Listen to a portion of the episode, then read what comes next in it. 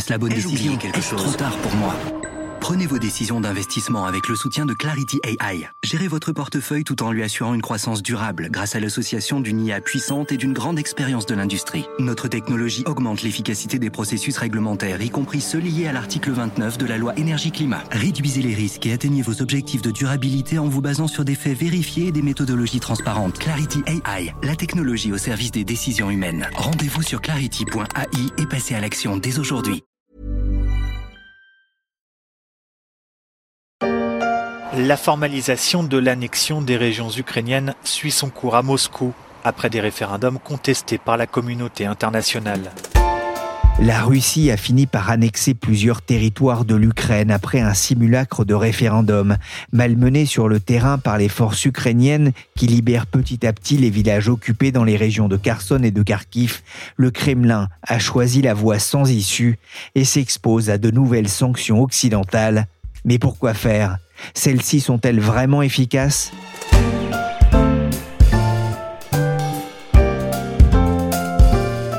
Je suis Pierrick Fay, vous écoutez La Story, le podcast des échos. Chaque jour, la rédaction se mobilise pour analyser et décrypter l'actualité économique, sociale et géopolitique. Aujourd'hui, on va se demander comment se porte l'économie de guerre de la Russie. L'ouverture ici, place Pushkin, de ce nouveau fast-food Made in Russia est très symbolique puisque c'est ici même qu'il y a 32 ans, euh, l'enseigne américaine McDonald's ouvrait son tout premier fast-food dans ce qui était encore euh, l'Union euh, soviétique. En apparence, rien n'a changé. Les moscovites peuvent toujours dévorer des hamburgers, comme on peut l'entendre dans ce reportage de France 24. McDonald's a certes fermé boutique, mais ses points de vente ont été remplacés par une enseigne russe. 15 restaurants Kusnoitochka, en français, délicieux, point. La vie comme avant ou presque, c'est en tout cas le message que veulent renvoyer les autorités de Moscou. Les sanctions occidentales ne nous font rien et font même plus de tort à l'Occident malmené par la crise énergétique, une doxa répétée à l'envi jusqu'au plus haut sommet de l'État. Cela n'a pas empêché l'Europe et les États-Unis de prendre de nouvelles sanctions contre la Russie après son annexion de quatre régions de l'Ukraine après un référendum biaisé. La majeure partie de la population ayant fui ces zones en guerre. Avec quelle efficacité sur l'économie russe? Il y a quelques mois dans la story, j'avais interrogé notre correspondant à Moscou, Benjamin Kennel. Il me disait que l'économie russe résistait bien à l'alourdissement des sanctions dues à l'invasion brutale de l'Ukraine par son voisin. J'ai décidé de lui repasser un coup de fil.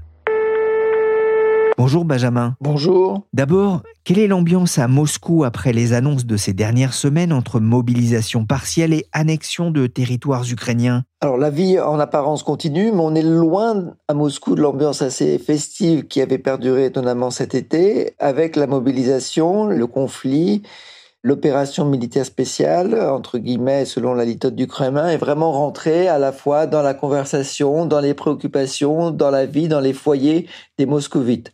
Certains ont déjà reçu une convocation, et certains veulent partir, certains ne veulent pas partir, donc trouvent des moyens pour quitter le pays.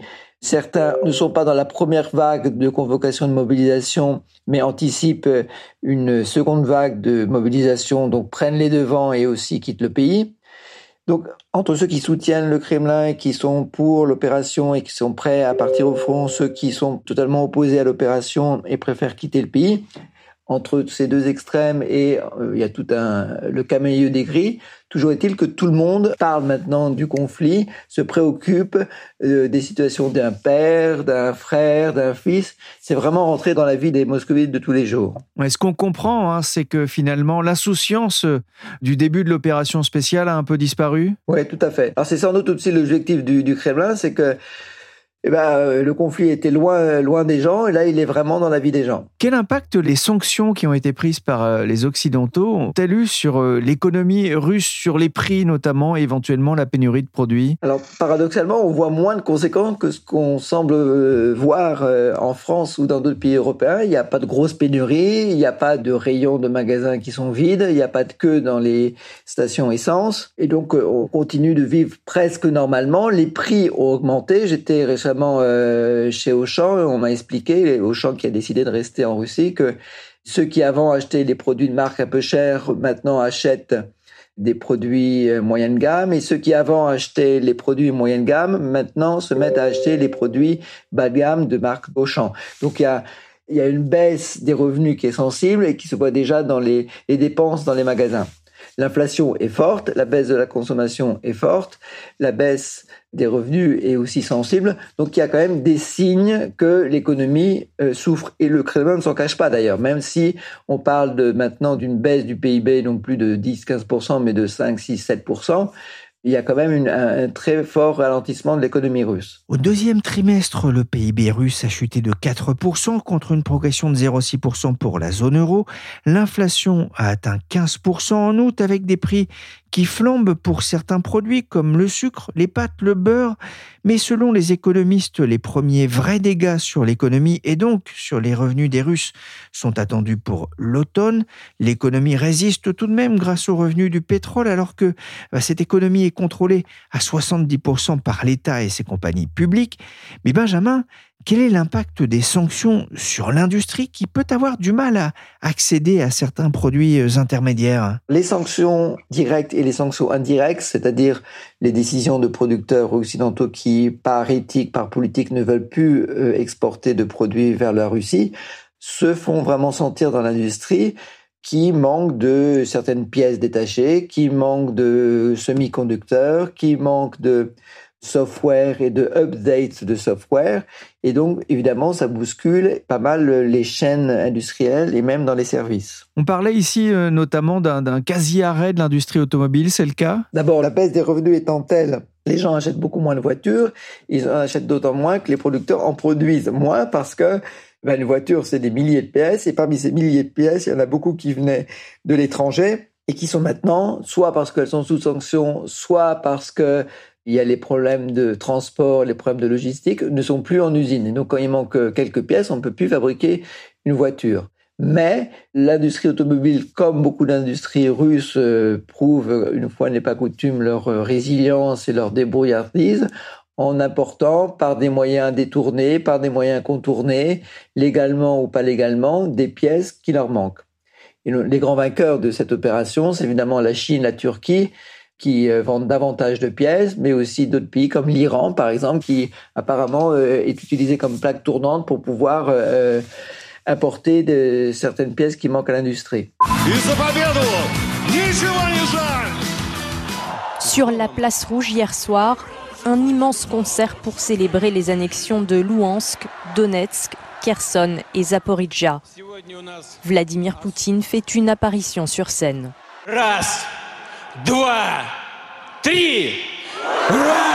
Le Kremlin a décidé de mobiliser plus de 300 000 hommes pour son opération en Ukraine, annonce faite lors de la cérémonie d'annexion, comme on a pu l'entendre dans ce reportage de RTL Info. Quel impact ces décisions peut-elles avoir sur l'activité en Russie? Il y a 300 000 hommes en moins, c'est le chiffre en tout cas officiel de la mobilisation.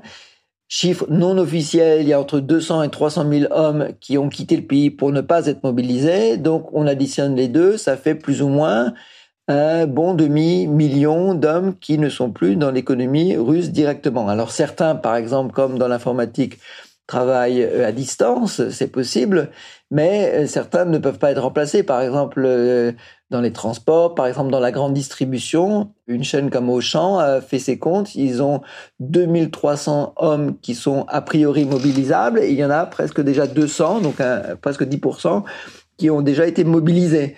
Et donc ça, c'est des emplois qu'on ne peut pas faire en télétravail à distance, tous les travaux de manutention qu'on ne peut pas faire à distance. Donc c'est un vrai problème pour l'organisation et pour maintenir les rythmes dans les magasins et dans d'autres euh, secteurs de l'économie. Mais justement, que vous disent les chefs d'entreprise que vous rencontrez euh, sur ce sujet? Qu'ils essayent de trouver des solutions. Donc euh, il n'y a pas d'abattement, que ce soit les chefs d'entreprise russes ou les chefs d'entreprise européens. Il y a beaucoup de fatigue, beaucoup de stress, beaucoup d'incertitude mais pas d'abattement parce qu'ils essayent de trouver des solutions pour, comme je l'expliquais tout à l'heure, essayer de trouver des, solutions pour euh, résoudre les problèmes. La mobilisation partielle pourrait tout de même favoriser la pénurie de main-d'œuvre, entraîner une baisse de la demande et donc de la consommation. Elle pourrait amputer la croissance de 0,5 points cette année, selon un, sondage réalisé auprès d'économistes par Bloomberg Bloomberg. Les secteurs de l'agriculture et de la construction seront parmi les plus touchés car la majorité des conscrits viennent des zones rurales et pauvres. Il y a quand même un signe que l'économie ne tourne plus comme avant. C'est ce que vous écrivez, Benjamin, dans un décryptage pour les échos. On peut le voir sur les murs du métro, mais aussi dans la rue Oui, c'est les publicités. Quand l'économie marche au ralenti, forcément, il y a moins de publicité mais les panneaux de publicité demeurent et donc il faut bien les remplir et on les remplit avec de la propagande. Alors quand c'est pas en état de conflit militaire, on peut mettre des affiches euh, culturelles ou mettre des affiches sur l'enseignement, l'éducation, mais là il y a quand même pas mal d'affiches militaires sur nos héros qui sont partis au combat, sur des appels à la mobilisation ces affiches dans le métro et dans, la rue, elles ne sont, pas omniprésentes, mais elles sont devenues depuis quelques semaines quand même beaucoup plus visibles dans le paysage urbain de Moscou. Donc c'est un signe un peu aussi indirect du ralentissement de l'économie parce que euh, voilà, on bouche les trous des publicités commerciales qui n'existent plus par des appels des autorités à la mobilisation militaire. Cette mobilisation a aussi conduit à un exode massif vers les pays frontaliers. Quelques 100 000 personnes sont arrivées au Kazakhstan, plus de 60 000 sont entrées dans l'Union européenne la semaine dernière. Des dizaines de milliers ont fui en Mongolie et environ 10 000 entrent chaque jour en Géorgie. Un dernier mot, Benjamin, on a pu voir euh, les images de jeunes Russes tentant de trouver refuge en Turquie, en Géorgie ou en Finlande pour échapper à la mobilisation, comme on l'entend ici sur Euronews. Il y a quelques jours, la Commission européenne a invité les États membres à être plus restrictifs dans l'octroi des visas aux Russes et dans le contrôle aux frontières.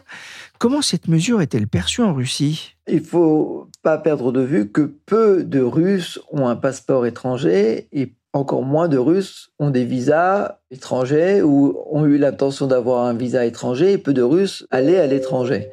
Donc euh, cette histoire de visa, euh, ça touche qui? Ça touche surtout la classe moyenne plutôt supérieure, éduquée, qui a déjà voyagé à l'étranger, qui euh, parle anglais, dont les enfants ont fait des études euh, un peu partout euh, en Europe, qui passent des vacances un peu partout dans le monde et qui sont déjà globalisés. Et c'est cette population-là que pénalise en premier lieu l'interdiction des visas. Paradoxalement, c'est dans cette population-là que se trouve aussi potentiellement le plus grand nombre de Russes opposés au Kremlin, opposés à l'opération spéciale. Donc L'interdiction des visas, c'est assez contre-productif parce que ça pénalise ceux qui euh, seraient le plus à même de s'opposer au Kremlin. Mais qui ne le font pas vraiment aujourd'hui. Hein. Ils le font notamment qu'il y a les lois sur les fake news, qu'il y a la répression euh, contre les manifestations, que euh, la propagande est un vrai rouleau compresseur et que ils le font d'autant moins que voilà toute la situation empêche de l'exprimer publiquement en tout cas. Mais dans la conversation en toute discrétion, dans une conversation, euh, dans la cuisine ou euh, dans un parc ou au détour d'un café ou restaurant. Beaucoup critiquent le Kremlin, s'opposent à l'opération, mais ne comprennent pas pourquoi les mesures de sanctions pénalisent collectivement tous les Russes et pas simplement les responsables directs des premiers de l'opération, mais aussi eux qui sont a priori opposés au Kremlin et au conflit.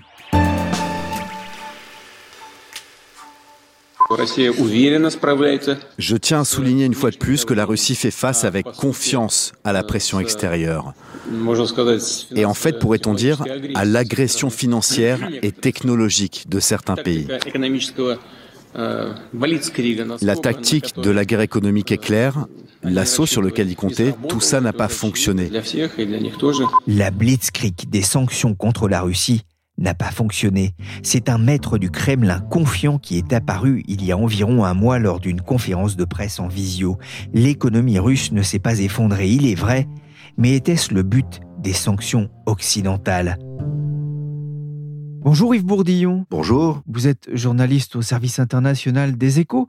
D'abord, en quoi consistent les sanctions prises par l'Occident contre la Russie? Eh bien, Il y a déjà huit paquets pour l'Union européenne, des sanctions d'une ampleur sans précédent sur les importations, la finance et les exportations à destination de la Russie. Alors, par exemple, pour l'Union européenne, interdiction d'importation de pétrole russe par mer partir du 5 décembre et euh, tout pétrole à partir du 5 février, avec peut-être quelques exceptions. Le pétrole russe, c'est quand même un tiers à peu près de l'approvisionnement de l'Union européenne. Pour ce qui est d'autres importations, plus d'achat d'or, de charbon ni d'acier. Et les exportations de tous les produits de luxe, de composants industriels euh, sont désormais interdites. Voilà pour les commerces d'échange. Nous avons aussi les sanctions sur les banques qui sont coupées du système SWIFT, notamment Sberbank, qui est euh, les caisses d'épargne euh, russes. La Russie est aussi en défaut de paiement à cause de ce genre de sanctions pour la première fois depuis 1917. Et puis, il y a aussi les gels d'actifs aux États-Unis, notamment la moitié des réserves de la Banque centrale, 600 milliards de dollars, ont été gelés. Donc ça fait un ensemble qui est tout à fait considérable, plus évidemment les sanctions individuelles, c'est-à-dire gel d'actifs basés à l'Ouest et euh, suspension de visa pour euh, des centaines de personnalités. Vous parliez de ces sanctions individuelles, hein. il y a davantage de sanctions individuelles contre des chefs d'entreprise ou des militaires. Pourquoi pas de sanctions directement contre Vladimir Poutine? Ben, C'est une règle internationale non dite selon laquelle on ne vise pas le chef de l'État. D'abord, ça n'aurait pas d'impact, peut-être même ça serait contre-productif, ça susciterait une réaction virulente parce qu'il se sentirait visé personnellement. Et donc, effectivement, il y a eu toutefois des sanctions contre ses actifs à l'Ouest, ça tombe bien, il n'en a certainement pas, contre ses filles, mais par exemple, il n'y en a pas contre sa maîtresse, euh, Kabaeva, qui vit, euh, on ne sait pas où d'ailleurs, en Suisse ou, en Russie. On l'a préservé parce qu'il y a aussi un autre point, c'est qu'il faut quand même garder un interlocuteur. Imaginez qu'il soit sous sanction, mais qu'il faille faire un sommet international, il faut qu'il puisse euh, voyager. Donc ça donne un résultat qui est un peu troublant, ça rappelle la phrase de Paul Valéry, la guerre est un massacre de gens qui ne se connaissent pas, décidé par des gens qui se connaissent mais ne se massacrent pas.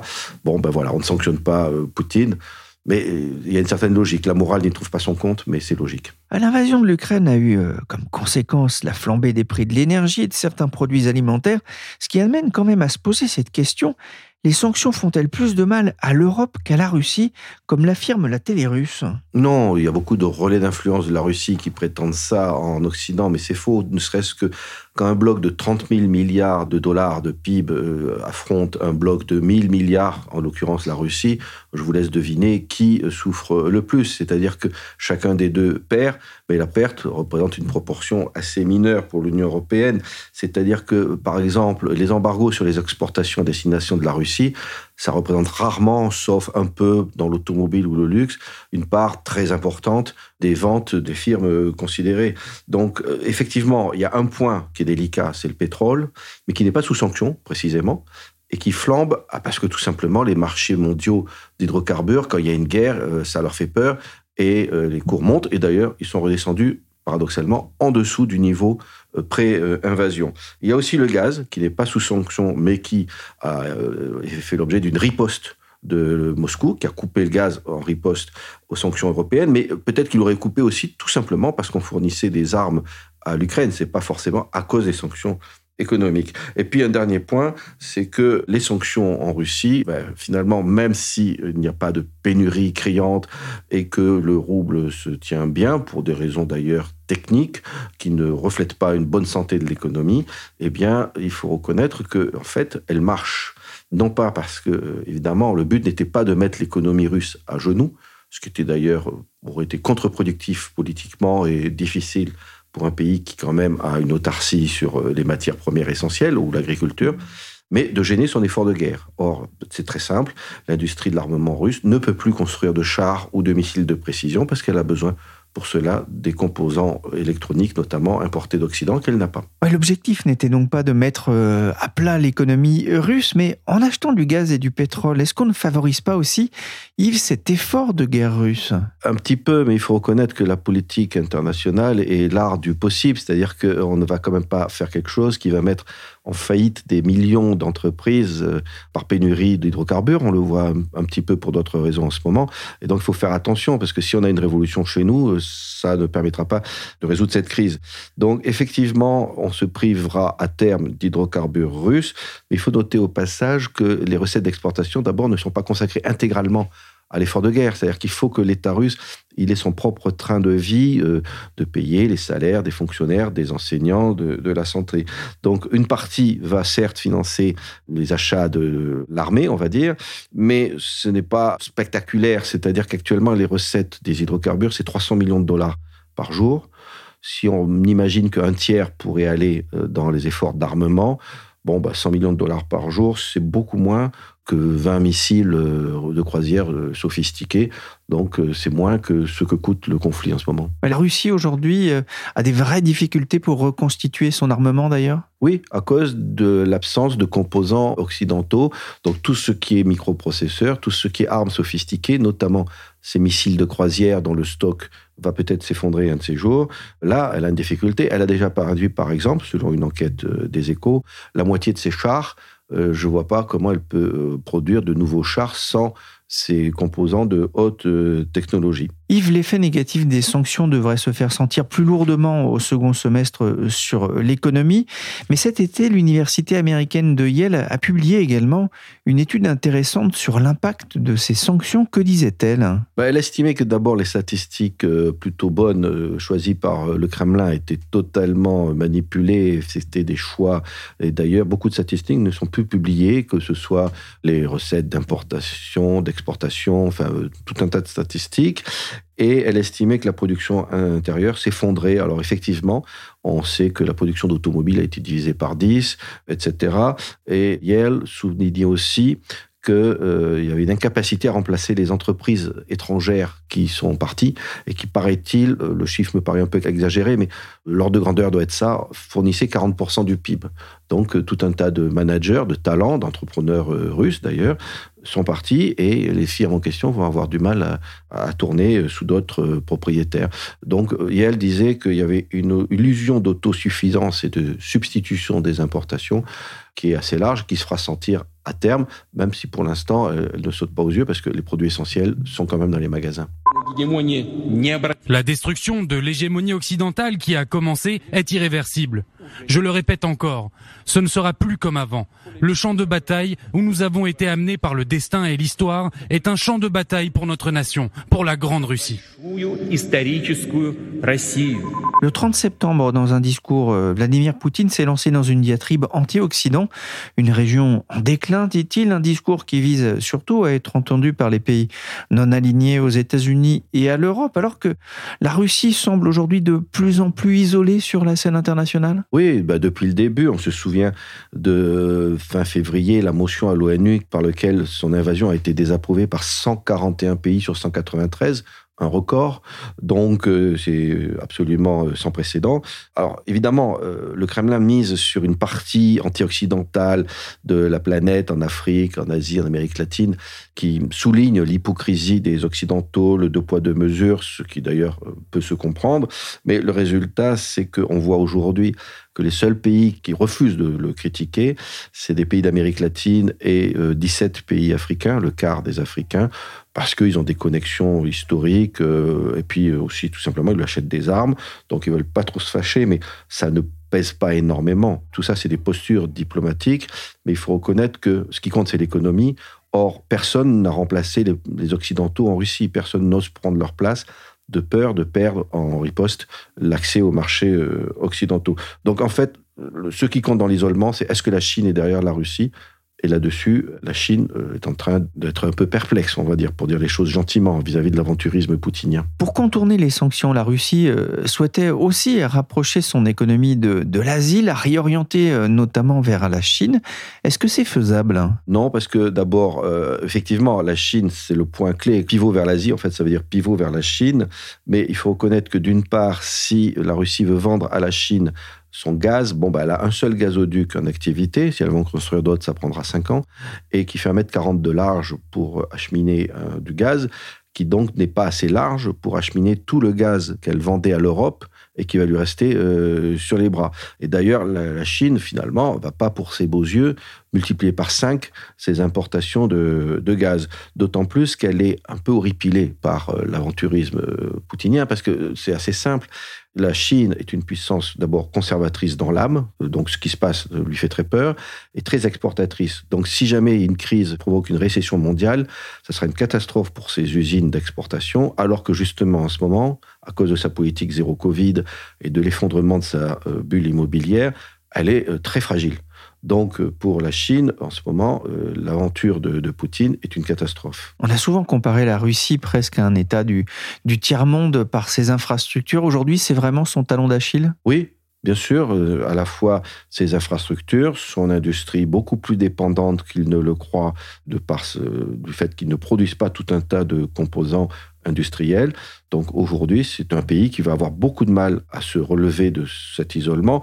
Et d'ailleurs, à propos de la Chine, il y a un point à souligner, c'est qu'en admettant même qu'ils arrivent à se tourner vers la Chine massivement, eh ben, pour euh, surmonter les sanctions occidentales, le résultat, c'est que du coup, ils deviendraient un vassal de la Chine. Donc pour avoir voulu vassaliser l'Ukraine, il deviendrait un vassal de la Chine. Le jeu n'est pas très gagnant. Hein. Quelques heures avant l'explication d'une grave maladie, une autre hypothèse un peu plus mystérieuse était évoquée. Ravil Maganov se serait suicidé en se défenestrant à l'hôpital de Moscou. Avant lui, au moins sept cadres de l'énergie russe, pétrole ou gaz, sont morts ces derniers mois dans des circonstances troubles. Il y a une épidémie étrange qui touche de nombreux oligarques russes depuis le déclenchement de l'invasion de l'Ukraine. Yves, que penser de la multiplication de ces accidents mortels On ne dénoncera jamais assez la fragilité des chambranles de fenêtres dans les hôtels euh, russes. Donc euh, voilà, effectivement, il y a tout un tas d'accidents qui ne sont évidemment pas dus au hasard. Et c'est assez troublant parce que, en fait, la plupart de ces euh, hommes d'affaires ne sont pas connus pour être des opposants au régime, au demeurant peut-être quelques-uns. Alors, est-ce qu'ils ont dit tout bas des choses qu'il ne fallait pas dire parce qu'ils étaient sous surveillance, ou est-ce que c'est, plus probablement à mon sens, des règlements de compte entre des clans euh, du pouvoir, et ce qui montrerait que finalement le régime est plus fissuré qu'on ne le croit. Un dernier mot, on voit que l'attaque contre le, pont qui relie euh, la Crimée à la Russie a provoqué une vive réaction des Russes euh, depuis ce week-end, avec notamment des missiles qui sont arrivés sur Kiev. Est-ce que ça peut engendrer une nouvelle réaction en matière de sanctions de la part des Européens ou des Américains? Il y aura certainement des sanctions, mais il faut reconnaître qu'on est au taquet maintenant. C'est-à-dire qu'on a pris à peu près quasiment toutes les sanctions qu'on pouvait prendre sans euh, déstabiliser profondément notre économie. Donc, euh, je ne vois plus très bien ce qui reste, à part éventuellement interdire tous les achats de pétrole euh, demain matin. Mais ce serait quand même très très dur pour nous. Donc, en fait, la seule riposte possible, c'est tout simplement de continuer à armer l'Ukraine et notamment de leur fournir le plus rapidement possible des systèmes antimissiles ou anti-aériens, donc pour que la guerre soit gagnée l'Ukraine, parce que tout simplement, les Occidentaux n'ont plus le choix, pas que les Occidentaux d'ailleurs, parce que ce qui est en jeu actuellement, c'est qu'un pays nucléaire se serve de cette menace pour euh, intimider un voisin et l'envahir. C'est quelque chose de totalement différent de la dissuasion nucléaire qui existe depuis 77 ans. C'est-à-dire que euh, si on laisse Poutine gagner, on bascule dans un monde où c'est le nucléaire devient une arme offensive et non pas euh, défensive. Merci Yves Bourdillon, journaliste au service Monde des Échos, et merci Benjamin Kennel, correspondant des Échos à Moscou. Je vous conseille d'ailleurs la lecture dans les Échos de son dernier reportage dans une petite ville près de Krasnodar, terreau de soutien au Kremlin de Poutine. Cette émission a été réalisée par Willy Gann, chargé de production et d'édition Michel Varnet. Vous pouvez retrouver la story des échos sur toutes les plateformes de téléchargement et de streaming de podcasts. Abonnez-vous pour ne manquer aucun épisode.